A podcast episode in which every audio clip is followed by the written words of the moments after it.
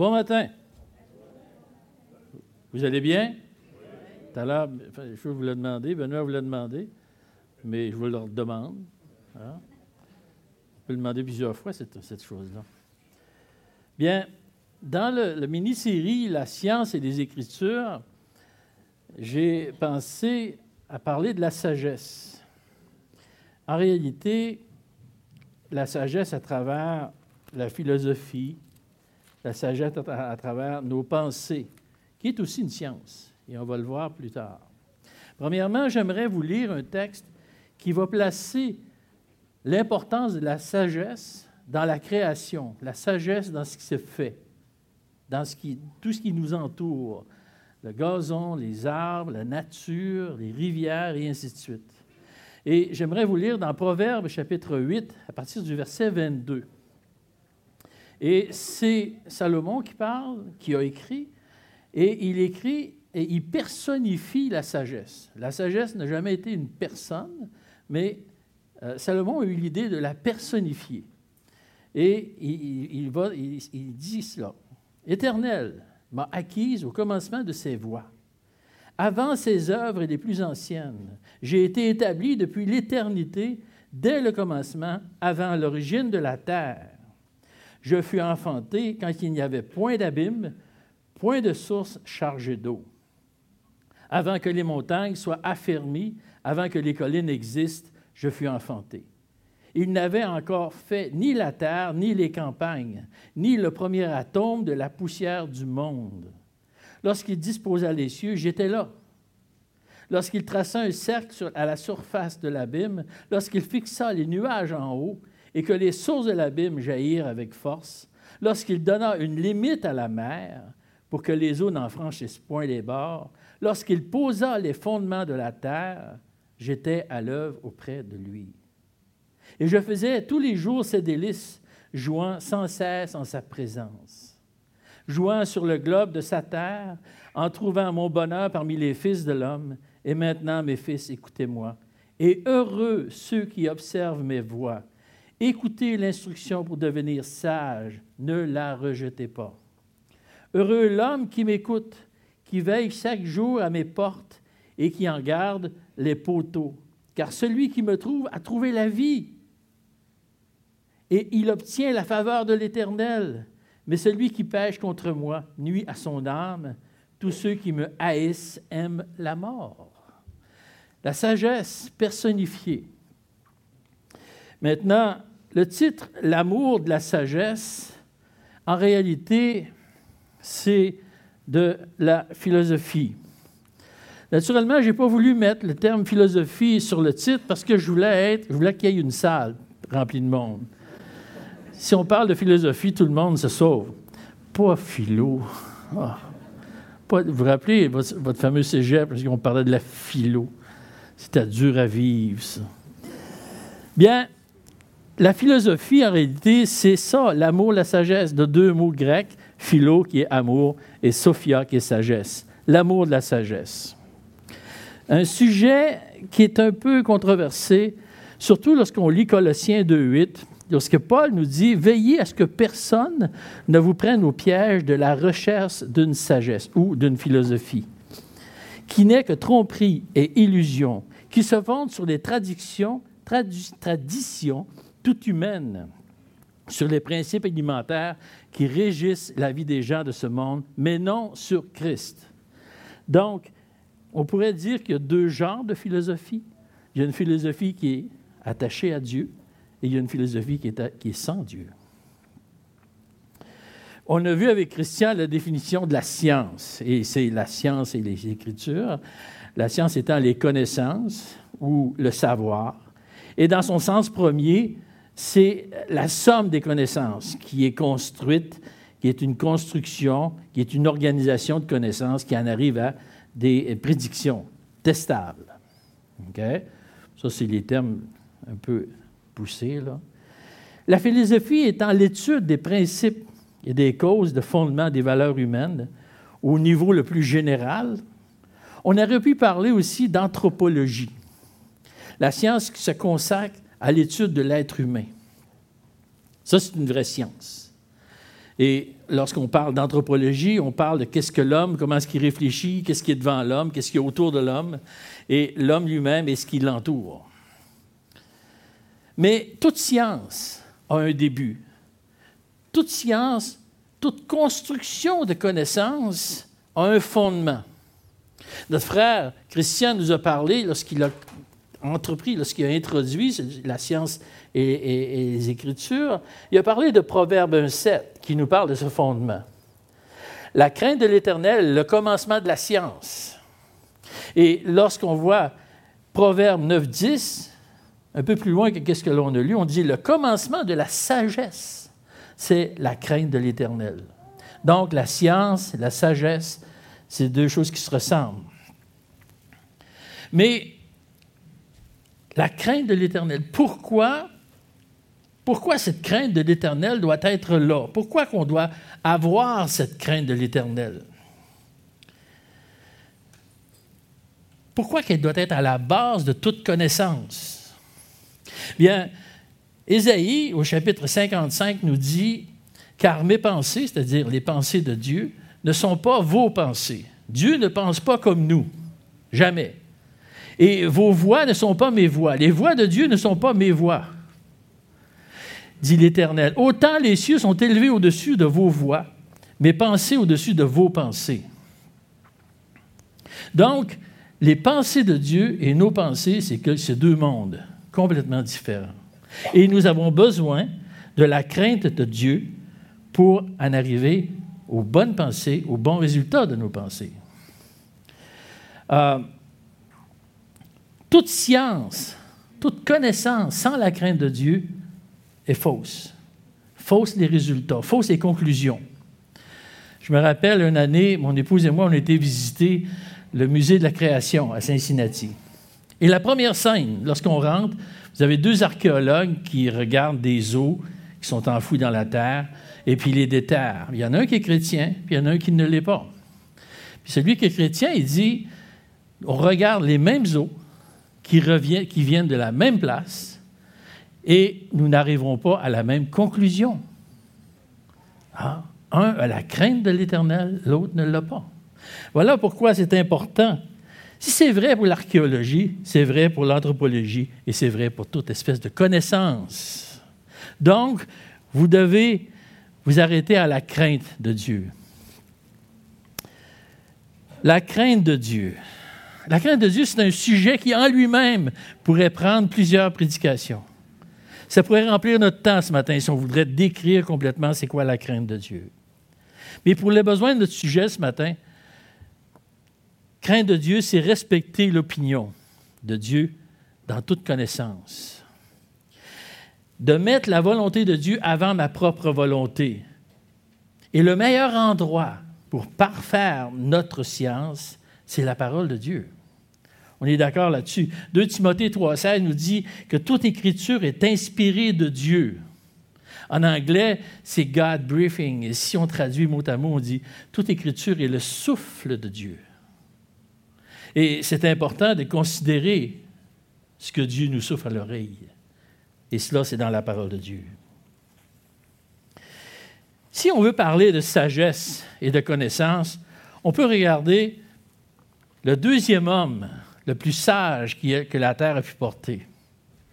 Le premier étant Christ, bien sûr.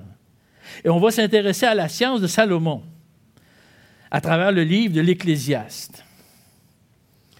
Et Salomon se présente dans son livre d'Ecclésiaste au chapitre 1, au verset 12 et 13. Moi, l'Ecclésiaste, j'ai été roi d'Israël à Jérusalem. J'ai appliqué mon cœur à rechercher et à sonder par la sagesse tout ce qui se fait sous les cieux. C'est là une occupation pénible à laquelle Dieu soumet les fils de l'homme. Pourquoi Salomon? Parce que Salomon a reçu de Dieu une sagesse particulière pour porter des jugements. Et voilà comment ça s'est fait. Vous pourrez, si vous vous référez euh, euh, si vous prenez des notes sur, vous allez voir dans un roi au chapitre 3, du verset 7 jusqu'au verset 12, comment est-ce que ça s'est produit? Maintenant, éternel mon Dieu, ici Salomon qui parle, maintenant, éternel, éternel mon Dieu, tu as fait régner ton serviteur à la place de David, mon père. Et moi, je ne suis qu'un jeune homme, je n'ai point d'expérience. Ton serviteur est au milieu du peuple que tu as choisi, peuple immense qui ne peut être ni compté ni nombré à cause de sa multitude. Accorde donc à ton serviteur un cœur intelligent pour juger ton peuple pour discerner le bien du mal.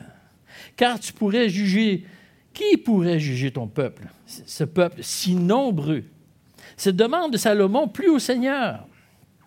Et Dieu lui dit, puisque c'est là ce que tu demandes, puisque tu ne demandes pour toi ni une longue vie, ni les richesses, ni la mort de tes ennemis, et que tu demandes de l'intelligence pour exercer la justice, voici, j'agirai selon ta parole. Je te donnerai un cœur sage et intelligent, de telle sorte qu'il n'y aura eu personne avant toi et qu'on ne verra jamais personne de semblable à toi. Donc Salomon était très sage et très intelligent. Dieu y avait donné une intelligence hors norme. Salomon, en son temps, a été reconnu comme un, homme sage par les rois et par les reines autour d'Israël il a mis sur papier une partie de sa connaissance.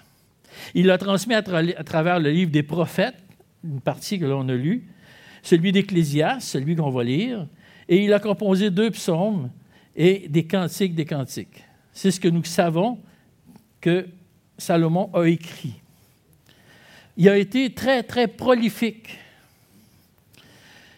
Comme le relate un roi au chapitre 4, il nous dit, Dieu donna à Salomon de la sagesse, une très grande intelligence et des connaissances multipliées, comme le sable qui est au bord de la mer. La sagesse de Salomon surpassait la sagesse de tous les fils de l'Orient et toute la sagesse des Égyptiens.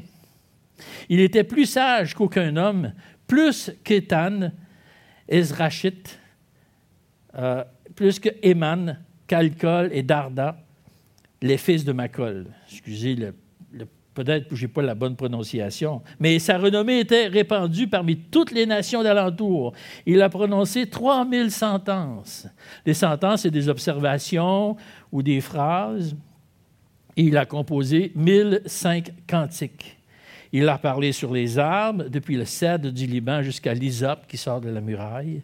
Il a aussi parlé sur les animaux, sur les oiseaux, sur les reptiles, sur les poissons. Il venait des gens de tous les peuples pour entendre la sagesse de Salomon de la part de tous les rois de la terre qu'il avait entendu parler de sa sagesse. Un homme très sage. On serait en, droit d'attendre que Salomon, sage comme il était, il aurait fait une vie parfaite. Mais Salomon, malgré sa grande connaissance et sa grande sagesse, était un homme. Un homme comme vous et moi un être humain qui, tombe. Et ça ne l'a pas empêché de tomber dans le péché. Malgré sa grande ne l'a pas appliqué totalement dans sa vie. Premièrement, Salomon a eu mille femmes dans sa vie en même temps. Il aimait ça le trouble, le gars. Et ces femmes l'ont entraîné à l'adoration de faux dieux. Deuxièmement, il a imposé à son peuple une servitude pesante, dure à porter. Ce qui a développé plus tard de l'amertume, de la rébellion dans le peuple. La tribu d'Israël s'est divisée. C'est à ce moment-là qu'elle s'est divisée. Et un roi, chapitre 12, mentionne cela. Il y a eu une période durant la vie de Salomon qui a manqué d'équilibre. Il a été très déséquilibré. Voilà pour Salomon. Maintenant, Ecclésiaste. Pourquoi Ecclésiaste? Pourquoi ce titre-là d'Ecclésiaste? Ecclésiaste se traduit dans cette langue-là comme un prédicateur. Et durant ce texte, il fait des prédications, un peu comme je fais, avec moins de sagesse que lui, par contre. Et dans le Nouveau Testament, Ecclésiaste veut dire assemblée. Ce livre qui a vraiment sa place dans le canon biblique, on ne pourrait pas l'enlever de la Bible. C'est vraiment quelque chose que Dieu voulait voir dans le livre d'Ecclésiaste. Et il y a des phrases clés pour comprendre ce livre de la sagesse. La première expression, c'est il n'y a rien de nouveau sous le soleil ou juste sous le soleil. Donc, c'est écrit 29 fois dans l'Ecclésiaste. La sagesse de, de, Salomon est limitée à ses jours sur la terre. Il ne voit pas plus loin. Et toute sa sagesse ne peut pas aller plus loin que cela. La constatation première pour celui qui a cherché à comprendre la vie et qui voyait l'existence avec beaucoup de détails, en est arrivé à une conclusion, tout est vanité et poursuite du vent. Une vie terrestre remplie de futilité et d'inutilité. La vanité, c'est un signe de futilité, c'est futile, c'est vaniteux, ça veut rien. Et poursuite du vent, complètement inutile. La journée que j'aurai une job pour poursuivre le vent, je vais lâcher ma job. C'est complètement inutile pour suivre le vent. C'est une belle expression. Et ces expressions-là arrivent 33 fois dans le livre. Salomon parle d'une occupation pénible lorsqu'il présente au premier chapitre du livre. On l'a lu, c'est une occupation pénible. Ce livre de connaissances philosophiques et d'anthropologie présente de toute évidence la conséquence du péché, la mort. Paul l'appelle le dernier ennemi. La plus grande donnée par Dieu est limitée et devient inutile devant la mort. Si la Bible, c'était juste le livre d'Ecclésiaste, probablement les compagnies pharmaceutiques feraient fortune avec les antidépresseurs. C'est un livre qui, si tu le lis, si tu le lis plusieurs fois, tu vas dire, non, c'est donc bien négatif, ce livre-là. C'est juste la sagesse humaine. Et même si la sagesse de l'homme est limitée, elle a son importance et peut être utile sous le soleil, surtout aujourd'hui. On est vraiment sous le soleil aujourd'hui. Salomon propose des voies à suivre sur la sagesse lorsqu'il compare, lorsqu'il la compare à la folie. Au chapitre 2, il va dire Et j'ai vu que la sagesse a de l'avantage sur la folie, comme la lumière a de l'avantage sur les ténèbres. Le sage a ses yeux à la tête. L'insensé marche dans les ténèbres. Mais j'ai reconnu aussi qu'ils ont l'un et l'autre le même sort. Et Salomon ne peut s'empêcher de conclure car il donne à l'homme ce qui est agréable, la sagesse, la science et la joie. C'est encore là une vanité et poursuite du vent. Salomon amène un constat sur le temps au chapitre 3. Dieu place les choses en son temps. Et il va dire, il y a un temps pour tout, un temps pour toutes choses sous les cieux. Et euh, lorsqu'on médite un peu le chapitre 3 d'Ecclésias, on voit la sagesse de Dieu. Il y a un temps pour tout, un temps pour mourir, un temps pour naître, un temps pour planter, un temps pour arracher ce qui est planté, un temps pour tuer, un temps pour guérir, un temps pour abattre, un temps pour bâtir, et ainsi de suite. Donc, nous ne sommes pas les possesseurs du temps. Le temps ne nous appartient pas. Le temps appartient à Dieu. Et Dieu, dans sa grâce, nous en donne du temps. Mais nous n'avons pas le contrôle. Il y avait une chanson de Serge Gianni qui disait Nous n'avons pas le temps, c'est le temps qui nous a. Lorsque les choses arrivent, on pourrait dire à Dieu Non, Seigneur, non, Seigneur, je ne veux pas ça. Mais le temps est là. Et le temps est arrivé. Et le temps arrive là. Et c'est tout. C'est la prérogative de Dieu que les temps arrivent. Et c'est une bonne chose. Si vous regardez sur ma galerie, j'ai tous mes plans pour mon jardin qui est prêt. J'ai eu le temps de planter. Et cet automne, quand je vais arriver à la fin de l'automne, ça va être le temps de récolter. Je suis content qu'il y ait un temps pour ça. Mais Salomon, au verset 11, il constate que Dieu fait toutes choses belles en son temps. Pas dans notre temps, mais en son temps. Dieu fait toutes choses belles en son temps. Étant donné qu'il a le contrôle du temps, il sait quand les choses arrivent et il sait que c'est le meilleur temps que ces choses-là arrivent. Il fait toutes choses belles en son temps. Même il a mis dans le cœur la pensée de l'éternité. Bien que l'homme ne puisse pas vous saisir l'œuvre que Dieu fait du commencement jusqu'à la fin. C'est cette pensée-là, sans même que je le sache, c'est cette pensée-là qui m'a amené à savoir, mais qu'est-ce qu'il y a après la mort? Je suis convaincu que vous vous êtes posé la question à un moment donné. C'est quoi qu'il y a après la mort? J'ai entendu des témoignages où c'était la phrase de départ. Explique-moi donc, qu'est-ce qu'il y a après la mort, toi? La pensée d'éternité. Et c'est ce genre de questions que Dieu veut répondre. Salomon a eu une pensée sur les richesses du monde. Dans son chapitre 6, il écrit Il y a tel homme à qui Dieu a donné des richesses, des biens, de la gloire, et qui ne manque pas pour son âme de rien de ce qu'il désire, mais que Dieu laisse maître, mais, que Dieu ne laisse pas maître d'en jouir, car c'est un étranger qui en jouira. C'est là une vanité et un mal grave. Salomon sait vivre dans la richesse. Dans le livre des rois, il est mentionné qu'il entrait dans les coffres de Salomon 25 tonnes d'or par année. Je me suis mis à compter, j'ai dit, je n'ai pas le temps de compter ça. Je suppose que 25 tonnes d'or à 2000 l'once, ça doit faire un bon montant. Il était tellement riche que de son temps qu'on ne s'occupait plus de l'argent. L'argent ne valait plus rien. Pourtant, aujourd'hui, si on parle des choses en argent, ça a une grande valeur. C'est juste de l'argent.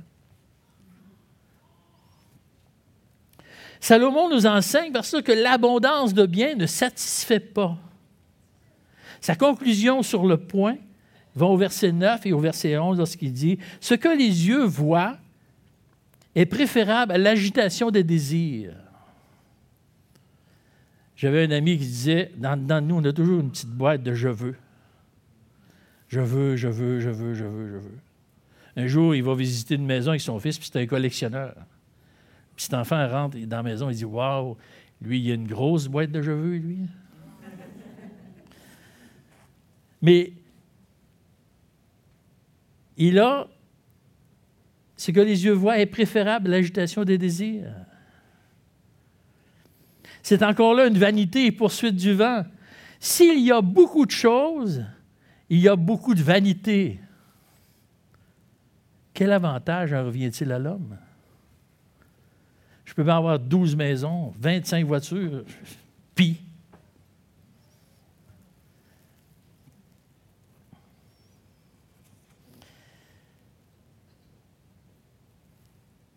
Salomon méditait beaucoup pour trouver une satisfaction sous le soleil. Tout ce que le monde peut offrir, toute la sagesse, les grandes connaissances, tout ce qui se fait sous les cieux, tout cela mis ensemble ne peut vraiment satisfaire le cœur de l'homme. C'est Blaise Pascal qui disait que dans le cœur de l'homme, il y a un vide qui a la forme de Dieu. Et c'est seulement Dieu qui est capable de le remplir, rien d'autre. Salomon avait la position, il y avait la sagesse, il y avait la science, il y avait la richesse pour trouver une satisfaction. Mais jamais ses recherches ne l'ont permis de le trouver. Toute la science qu'il a n'a pas trouvé la satisfaction. Soyons des scientifiques ce matin et philosophons. Hein? On va philosopher.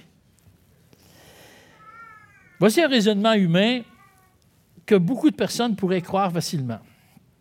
Si j'avais été à la place de Salomon, j'aurais été heureux. Après tout, dans notre monde, j'aurais été une personne populaire, euh, euh, respectée et riche. À chaque fois que je serais rentré quelque part, on m'aurait dit Oh oui, oh oui.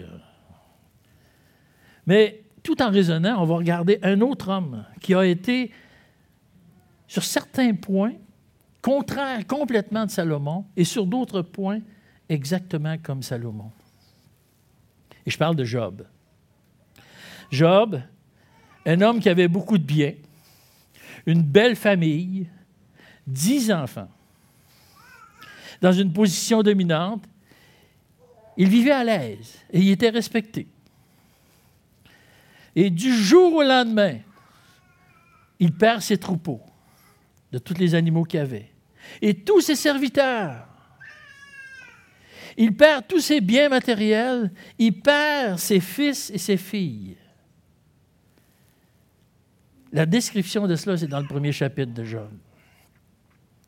Malgré toute la tristesse que ces pertes ont dû occasionner, la tristesse qu'il pouvait vivre, sa réaction au verset 21, il dit, Je suis sorti nu du sein de ma mère, et nu je retournerai dans le sein de la terre. L'Éternel a donné, l'Éternel a ôté. Que le nom de l'Éternel soit béni. Quelle réaction! Mais c'était pas assez, pas suffisant.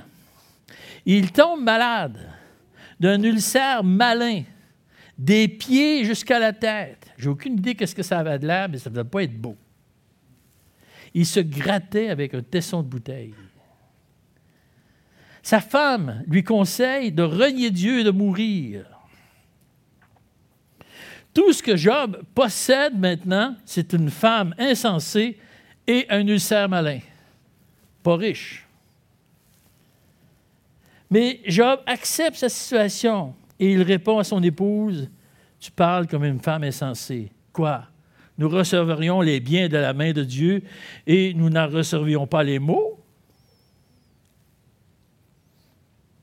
Et dans tout le restant du livre de Job, Job ne se préoccupe pas de la perte de ses biens ou même de sa santé mais c'est l'état de sa relation avec Dieu qui l'importe.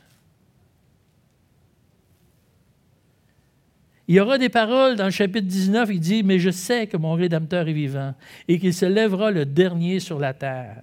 Quand ma peau sera détruite, il se lèvera. Quand je n'aurai plus de chair, je verrai Dieu. Mais dans tous ces discours, Job a dit des choses sous l'effet de la douleur qu'il regrette. Je ne ferai pas l'étude du livre de Job, on n'aurait jamais le temps. Mais il a été instruit par Dieu. Et il est revenu à lui. Et voici comment il est revenu dans le chapitre 42 de Job.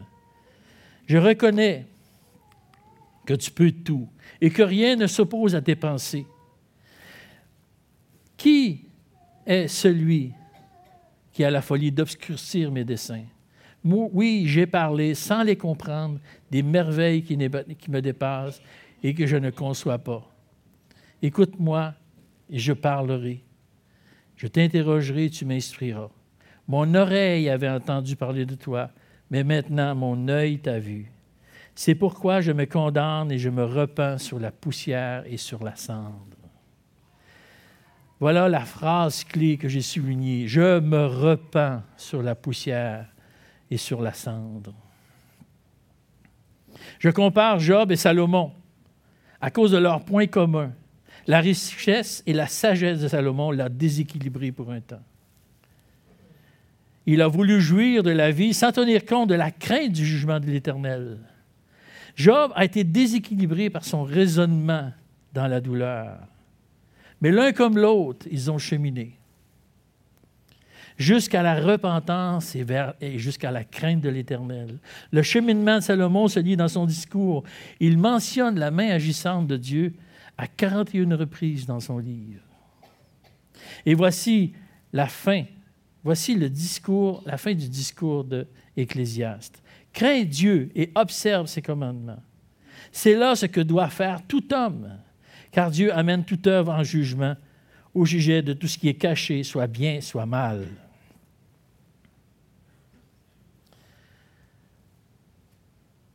L'Ecclésiaste et l'expérience de Salomon anticipe la parole de Jésus. Lorsqu'il parlait avec la Samaritaine sur le bord du puits, beaucoup de personnes connaissent ça par cœur. Lorsqu'il parle au, bord du puits, il dit à la Samaritaine, Quiconque boit de cette eau aura encore soif. Cette eau étant les grandes connaissances, l'argent, le succès sportif, les amis, les grands biens, même la famille. Tout ce quiconque boit de cette eau aura encore soif. Laissez-moi vous lire l'Ecclésiaste chapitre 1, verset 3, dans la version Bible expliquée. Les humains travaillent durement ici-bas. L'humanité doit gagner son pain à la sueur de son front. Mais dans quel but?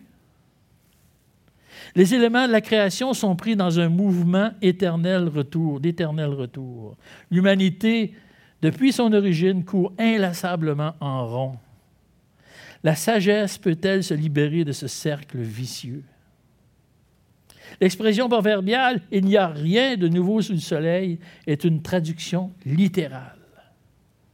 C'est vrai qu'il n'y a rien de nouveau sous le ciel. Mais quel profit en tire-t-il? C'est un non-sens que ça se termine comme ça. Ça ne fait pas de sens. On dirait un mauvais film qui n'est pas fini. Il y a certainement une conclusion qui a plus de sens que ça. Cette conclusion vient aussi du Seigneur. Et c'est le verset qui suit celui-là, verset 14. Celui qui boira de l'eau que moi je lui donnerai, celui-là n'aura jamais soif. L'eau que je lui donnerai deviendra en lui une source d'eau qui jaillira pour la vie éternelle. Voici l'abondance, voici la satisfaction. Le cœur humain est satisfait de cette source qui coule de son cœur. Et cette source-là, c'est donnée par Christ. Pourquoi Jésus? Pourquoi lui? Qu'est-ce qu'il y a Jésus qui fait en lui qu'il est la solution? Premièrement, dans Acte 2, 36, toute la maison d'Israël sache donc avec certitude que Dieu a fait Seigneur et Christ, ce Jésus que vous avez crucifié. Dieu a fait de Jésus le Seigneur et le Sauveur de l'humanité. Deuxièmement, dans 1 Timothée 2,5, il nous dit qu'il y a un seul Dieu et aussi un seul médiateur entre Dieu et les hommes, Jésus-Christ, homme. Il est Sauveur et Seigneur d'une manière unique. Il est le seul à avoir ce rôle. Allez pas ailleurs qu'à lui. Cherchez pas ailleurs. Cherchez pas la sagesse de Salomon. N'essayez pas d'être sage en vous-même. Cherchez la sagesse de Dieu. Cherchez qu'est-ce qui vient de Dieu. Troisièmement, Philippiens 3, 20 et 21, nous attendons ardemment la venue du Seigneur Jésus-Christ pour nous sauver. Car il transformera notre corps misérable pour le rendre conforme à son corps glorieux par la puissance qui lui permet aussi de tout soumettre à son autorité. Il a la puissance de transformation. Il est le seul qui peut transformer mon cœur. Je ne peux pas par moi-même transformer mon cœur. C'est un cœur de pierre. Lui, par sa puissance, il peut en faire un cœur de chair. Finalement, Colossiens 2, mais j'aimerais vous lire la version français courant. Et elle se lit comme ça.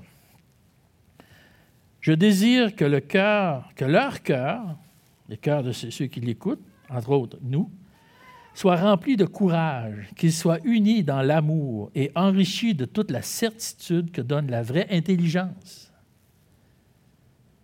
Ils pourront connaître aussi le secret de Dieu, c'est-à-dire Christ lui-même en lui se trouvent cachés tous les trésors de la sagesse et de la connaissance divine. En lui sont cachés tous les trésors de la sagesse et de la connaissance. Je ne suis pas capable de quantifier une sagesse et une connaissance. Je suis connaissant à 20 30 30% J'ai 25 connaissances. Ça ne se dit pas. Je suis sage comme ça.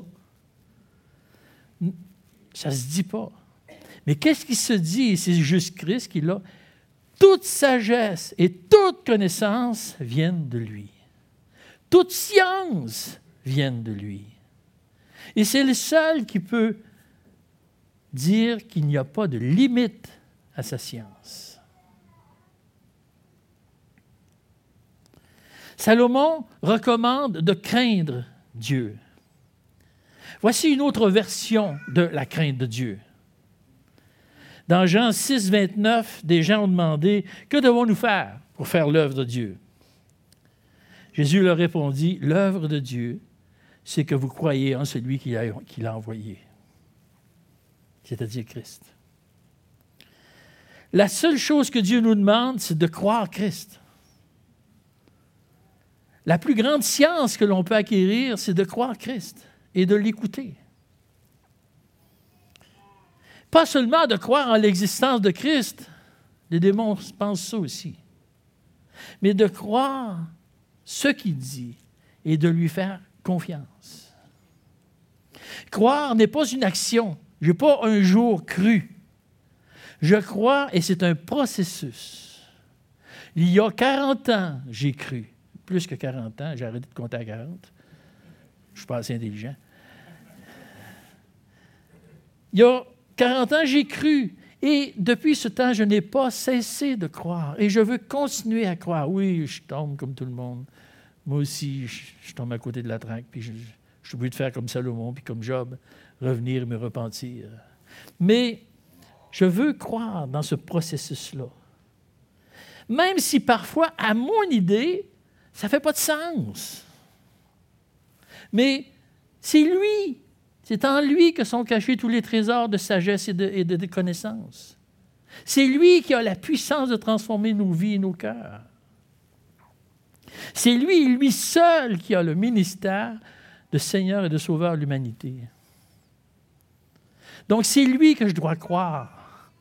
Et non pas ce que je pense moi, mais lui à travers la parole de Dieu. Laissez-moi conclure par une petite histoire dans une ville que je ne connais pas. Ça faisait deux ans qu'il n'y avait pas mouillé sur les champs autour de la ville et c'était une véritable sécheresse. Et euh, tout le monde qui croyait en Dieu sont arrivés à dire, on va se réunir, on va aller à l'église, on va prier pour qu'il mouille. Et tout le monde se rassemble, tout le village était rassemblé à l'église. Et il arrive une petite fille avec un parapluie l'organisateur le regarde et dit hey, hey, ça fait deux ans qu'il n'a pas mouillé. Qu'est-ce que c'est ton parapluie? Ils disent On est venu prier pour la pluie, puis je ne veux pas me faire mouiller, mais que je sorte d'ici.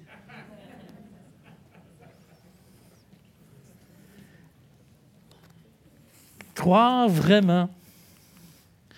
Croire vraiment nous amène à prendre des décisions, nous amène à porter des actions dans la conformité et la soumission à la parole de Dieu. Croire, ce n'est pas juste de croire, c'est de, porter et de prendre des décisions.